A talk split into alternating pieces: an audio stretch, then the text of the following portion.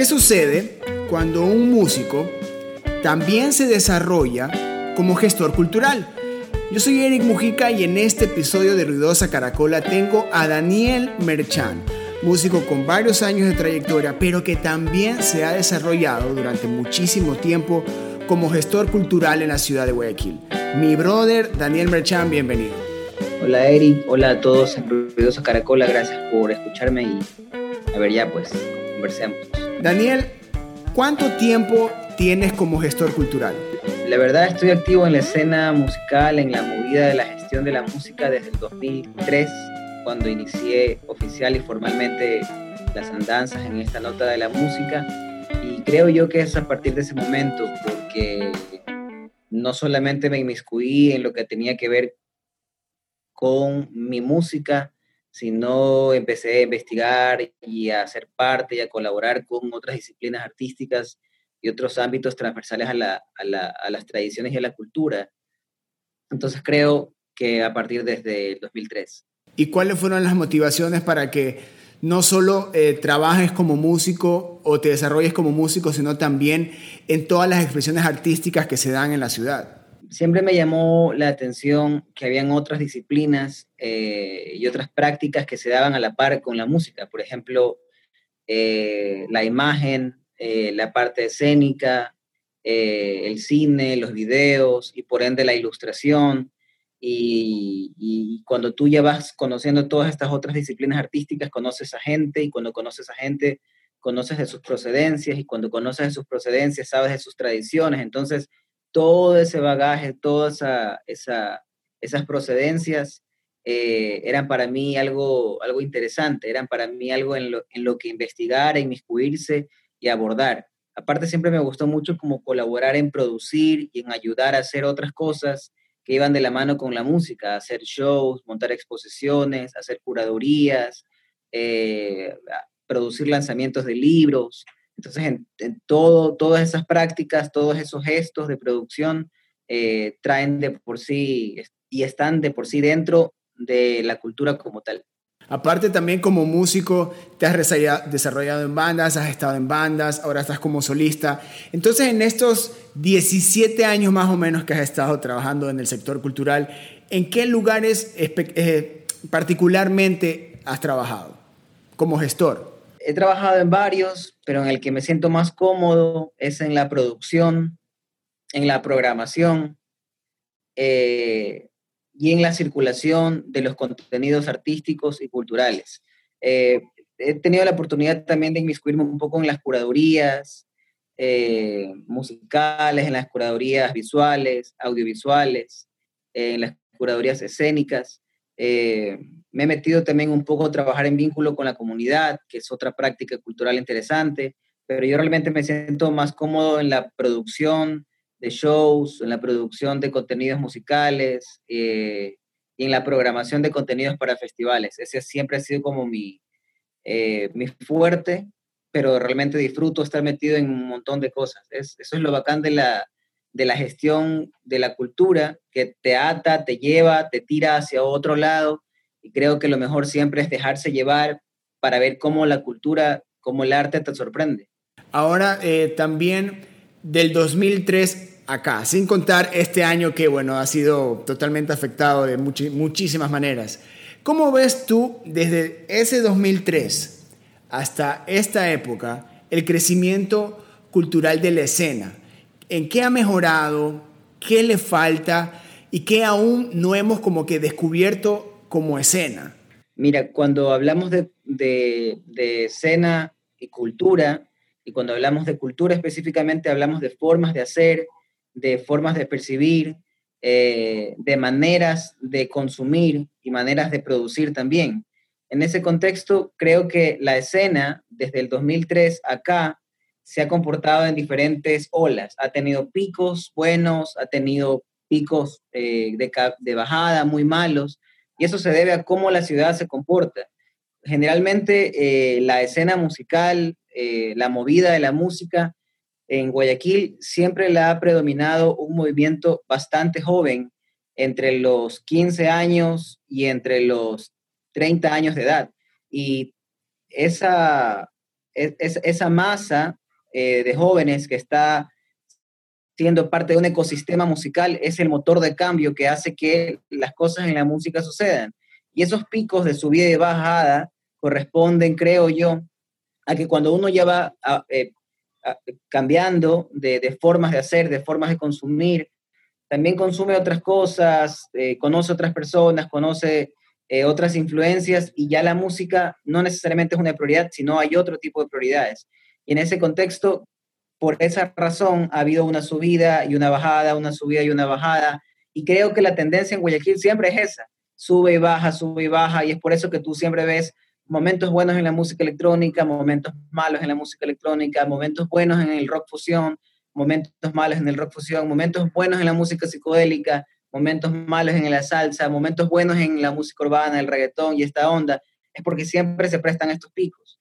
Creo que para responder a la pregunta, eh, ¿cómo veo el avance, la evolución, cómo ha cambiado la cultura musical de Guayaquil?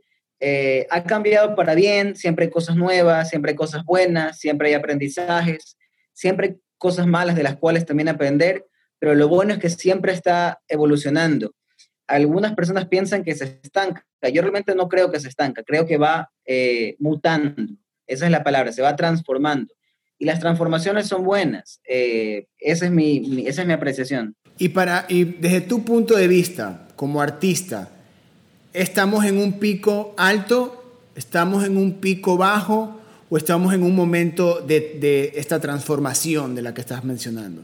Porque también estamos viendo de que tú, tú eres una, eh, creo que tú y yo estamos como que en esa misma generación que vivió el CD, que vivió los conciertos, que vivió los, los, los bares que tenían conciertos de, así, de bandas con música original, con música eh, eh, totalmente inédita, que también eh, los festivales no estaban tan de moda como se podría decir, donde vivimos esa transición tecnológica del MP3, de Napster, de Spotify y, y todas estas plataformas.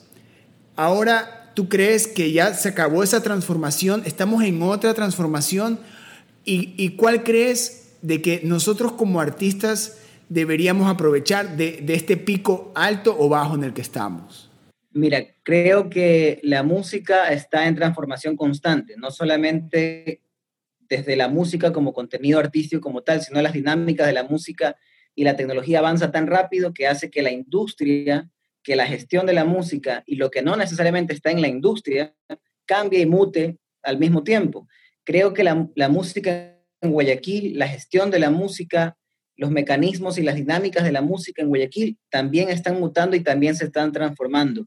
Desde la aparición de la emergencia sanitaria causada por el virus SARS-CoV-2, COVID-2019, en noviembre del año pasado, las cosas han venido mutando, los consumos han venido mutando, la forma de producir ha venido mutando, las dinámicas de cómo nos relacionamos los artistas con, con la audiencia, la audiencia y los públicos con el artista, los artistas con los medios de comunicación, y, eso hace cambiar absolutamente todo el panorama y crea una nueva forma de los actores del ecosistema. Em, como tú dijiste hace un rato, tú y yo tenemos como la misma edad. De hecho, yo me acuerdo haberte visto en otras agrupaciones también cuando tú tocabas acá en Guayaquil. Y, y sí, nosotros vivimos como ese, ese cambio tecnológico del, del cassette al CD, del CD al MP3, del MP3 al, al, al audio eh, virtual colgado en una plataforma y la plataforma ya casi que, casi que completamente gratuita en, en, el Internet. Entonces, esas dinámicas lo único que evidencian es el cambio constante de las formas de cómo la música se producen y se consumen.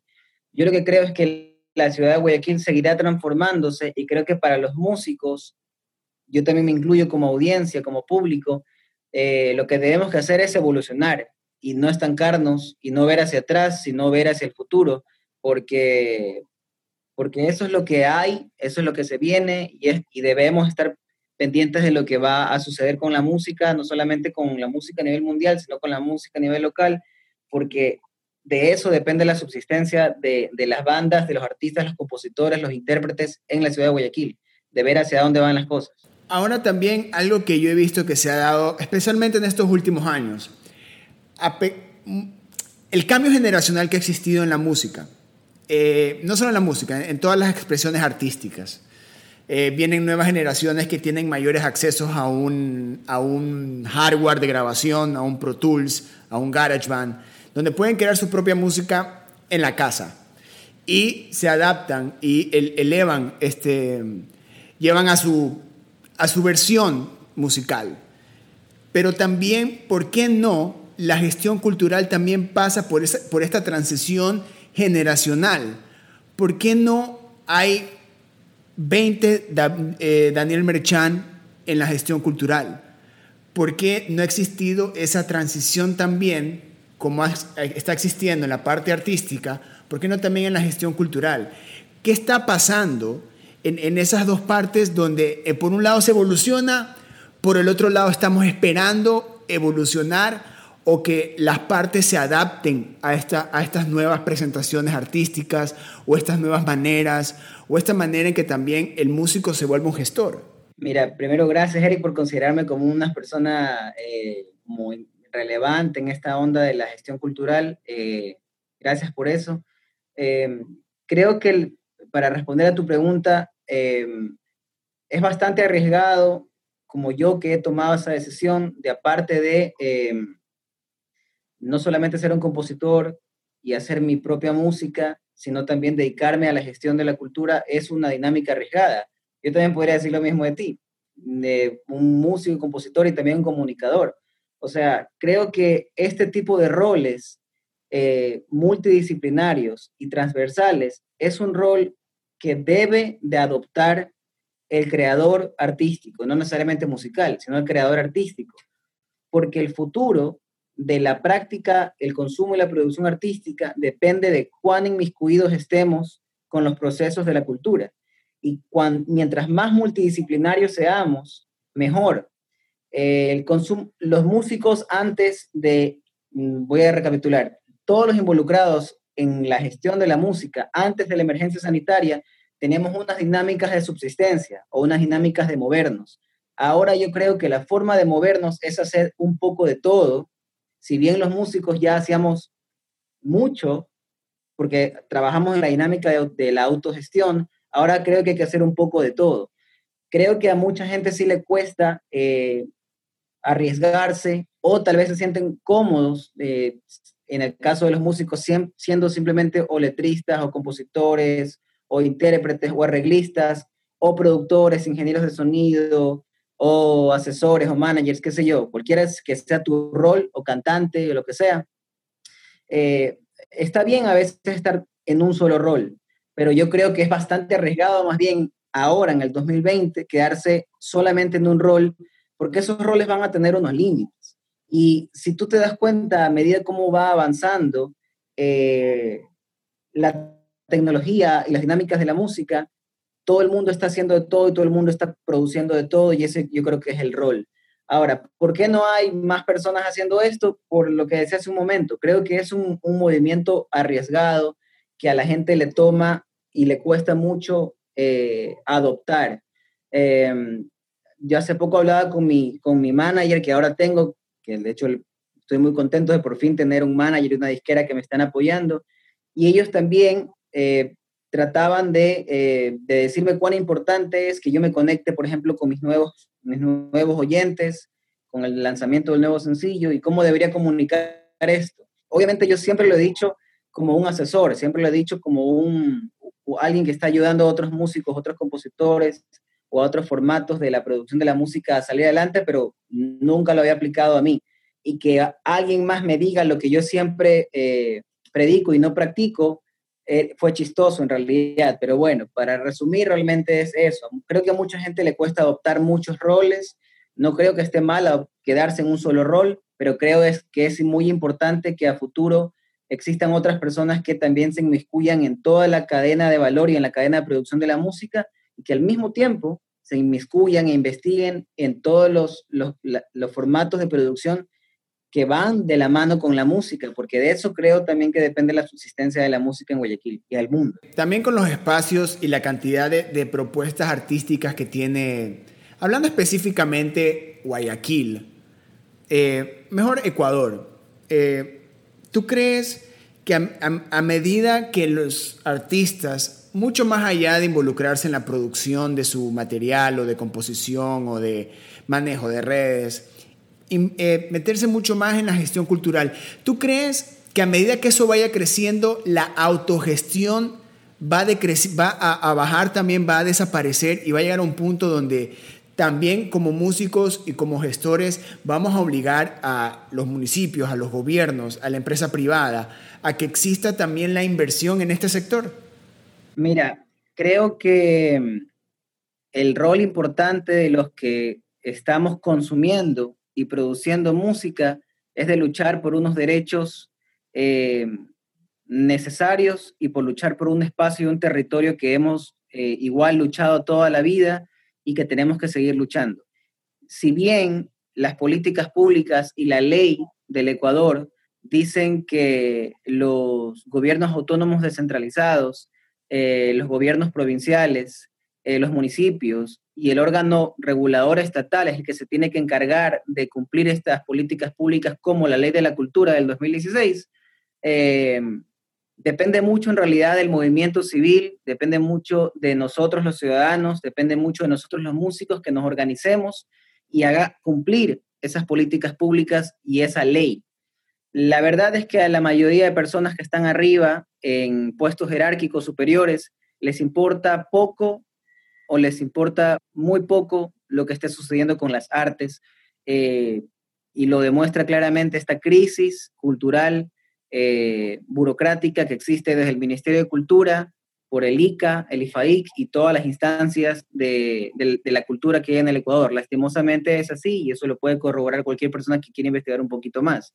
Pero la única manera en que esto va a cambiar es que desde el movimiento civil nosotros forcemos a que estas personas, estos gestores de, la, gestión pública, de, la gestión de lo político, cambien y lo hagan por nosotros pero créeme que ellos no lo van a hacer solos. Eh, eso no funciona así.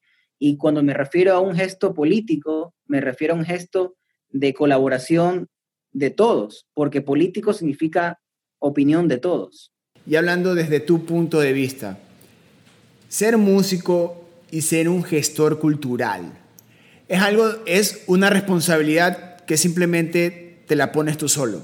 No viene con el cartón, no viene con un diploma, no viene con una, con una cuestión ni siquiera que esté generacional. Es, un, es una responsabilidad que nos ponemos todos encima y tiene sus momentos, tiene sus puntos altos como puntos bajos, como tú lo dices. En tu carrera, ¿cómo, ¿cómo haces de que la música y tu gestión cultural vayan de la mano? Ya hablando específicamente en tu caso. Yo trato eh, siempre de tener unos momentos de equilibrio, unos momentos eh, en los cuales eh, trato de a veces mezclar las cosas, a veces de no mezclar las cosas. Eh, si bien la, gestión cultural de por sí necesita unos tiempos y tiene unas dinámicas diferentes a la de la práctica artística, no necesariamente van alejados de la práctica artística. para serte sincero, en, mi caso puntual, bueno, yo acabo de graduarme de una maestría de políticas culturales y gestión de las artes, justo ahora en la Universidad de las Artes, que me parece un proceso interesantísimo, y, y desaparecí muchísimo tiempo del, del, radar de, de, la música, por eso, porque estuve profesionalizándome, porque estuve eh, metiéndome de cabeza en el estudio, metiéndome de cabeza en esto que yo creía que es tan importante. Eh, la gestión cultural de por sí es algo que todos hacemos, porque cuando hacemos igual práctica artística, hacemos gestión cultural, aunque sea la nuestra, pero cuando hacemos la nuestra también nos involucramos con alguien más, y eso también es gestión cultural. Em, y bueno, yo la verdad trato de equilibrar las dos, eh, como te decía, a veces desaparezco de una, estoy más visible en otra, a veces estoy más visible en la música, otra veces dejo la gestión cultural, pero eso es como funciona a mí. Eh, por suerte, en el camino voy encontrando a gente increíble, en el caso de la música, a promotores, a gestores, a programadores, a productores, a manejadores, a, gente de medios de comunicación internacional. Ahora te cuento, hace poquito acabo de sacar este sencillo de luces de colores. Eh, ha habido una recepción muy interesante de, gente de afuera que he venido conociendo durante el tiempo y que te escriben, oye, Daniel, increíble este tema que ha, que ha sacado. Y yo la verdad no he escondido mucho el tema y es porque la gente está pendiente y es lo que te permiten esas redes. Y eso es lo que te decía hace un momento, cuán importante es trabajar de manera transdisciplinar y multidisciplinar, porque como conoces a mucha gente, eres parte de una red de trabajo y al ser parte de una red de trabajo y trabajas de manera recíproca y colaborativa, donde no necesariamente el dinero es la prioridad, tienes, tienes una red de contactos muy grande, eh, muy colaborativa, muy cool, que hace que para ti se faciliten las cosas aunque no quieras que eso se. Pero no sé si eso responde a tu, a tu observación, Eric. Sí, es válido. Y yo creo que también este, es notable y admirable también que detrás de las frustraciones que generan estos dos sectores, tanto el musical como el, el cultural, aquí, que generan, yo creo que más existe esa motivación y ese empuje de, de, trabajar en las dos eh, con, sus tiempos y sus momentos, como tú lo hablas. Daniel, Luces de Colores es el sonido merchan ahí, es increíble notar de que te fuiste, pero no te fuiste. Al mismo momento que uno escucha esos colores, es Merchan continúa con su sonido. Hablamos mucho de, tu carrera, de tu trabajo y de tus canciones, pero ¿cuál es esa banda o ese artista local que tú me puedes, eh, me puedes aconsejar escuchar? ¿O cuál es esa canción de esa banda local que siempre te ha movido o que escuchas casi siempre? Hay una banda local que escuché desde el primer día y continúo escuchando que se llama Ultratumba, que es liderada por eh, Omar Sotomayor, que también es, artista y fotógrafo. Y bueno, esta banda eh, también está eh, Paolo Toret, que es guitarrista y vocalista de Las Vírgenes Violadoras. Y en la batería suelen mutar a un par de personas, pero está el Gordo Cabezas y está Cristian Freire también, pero bueno, eh, Ultratumba es un power trio de punk en realidad, aunque ellos no se consideran punk, y es muy vulgar, es muy crudo, es eh, muy sucio, tocan eh, horrible en sus discos, pero su música es tan buena que supera esa estética sonora. y la verdad es que a mí me encanta esa banda, yo soy muy fan. De hecho, me llama mucho la atención que bandas como Ultratumba, como No Toquen, que bandas como 69 Segundos, como Goe. Bueno, ahorita te estoy diciendo solamente ejemplos de bandas de rock y punk de Guayaquil, así como muchas. Pero me llama mucho la atención que ese tipo de bandas que tengan un contenido muy fuerte, muy interesante, muy político, que tengan letras eh, muy directas, eh, letras, letras bien pensadas, eh, contenidos que estén fuera de una estética visual y fuera de una estética sonora, no tengan tanta repercusión. Pero bueno, eh, e, esa banda a mí me encanta. Ultratumba es una banda, para mí, una banda brutal. Es una banda referente de, del rock de Guayaquil para mí. Gracias, mi brother Daniel Merchan. Siempre es un gusto conversar contigo.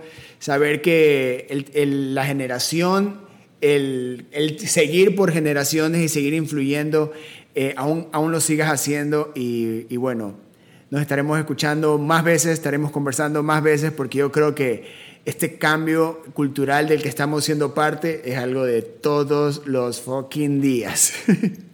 Agradezco mucho por el chance, por el espacio y bueno, nada, a, la gente de Ruidoso Caracola y a todos los que también puedan escuchar esta entrevista, vayan a escuchar eh, en tu plataforma favorita Luces de Colores. Les cuento que pronto saldrá un video también en enero.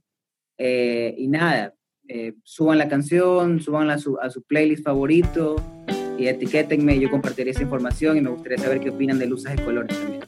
Ahí está, Daniel Mrechan en un nuevo episodio del podcast de Ruidosa Caracola. Les dejo a ustedes nomás la manera en que, de qué manera ustedes pueden seguir aportando a la cultura local.